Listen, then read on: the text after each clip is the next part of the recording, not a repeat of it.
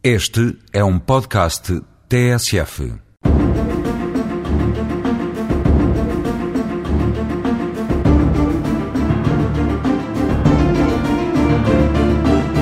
Existe alguma incompreensão da opinião pública quanto ao facto dos arguídos, ainda que cometam vários crimes, serem condenados numa pena final que não é igual à soma das várias penas em jogo. Assim é de facto, e isso acontece pela aplicação de uma figura que se chama cúmulo jurídico. O que é isto? O cúmulo jurídico, de aplicação obrigatória em qualquer processo, consiste numa avaliação global de todos os crimes cometidos pelo arguído para que, considerando ainda a sua personalidade, ele seja condenado numa só pena de prisão que não corresponde, na esmagadora maioria das situações, ao somatório matemático das suas penas. É certo que esta soma pode acontecer, pois o limite máximo do cúmulo jurídico corresponde precisamente à soma de todas as penas que estão em causa.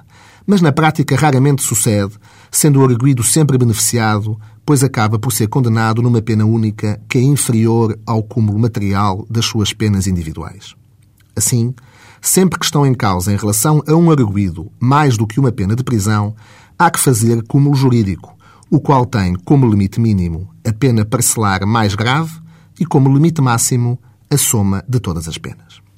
Outros países existem, como por exemplo a Espanha, onde não existe cúmulo jurídico e a pena única em que os arguídos são condenados corresponde à soma de todas as penas que estão em causa o que muitas vezes implica condenações de várias dezenas ou até centenas de anos de prisão.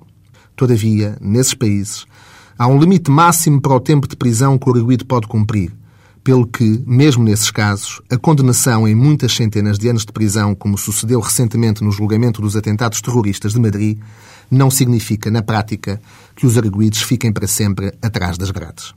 Em Portugal, optou-se por outra via, pela apreciação global da culpa de uma pessoa no conjunto dos crimes praticados, algo que se pode resumir na seguinte expressão: Por tudo aquilo que o arguido fez, quantos anos de prisão é que merece? Quanto valem, em termos de pena, todos os crimes que cometeu?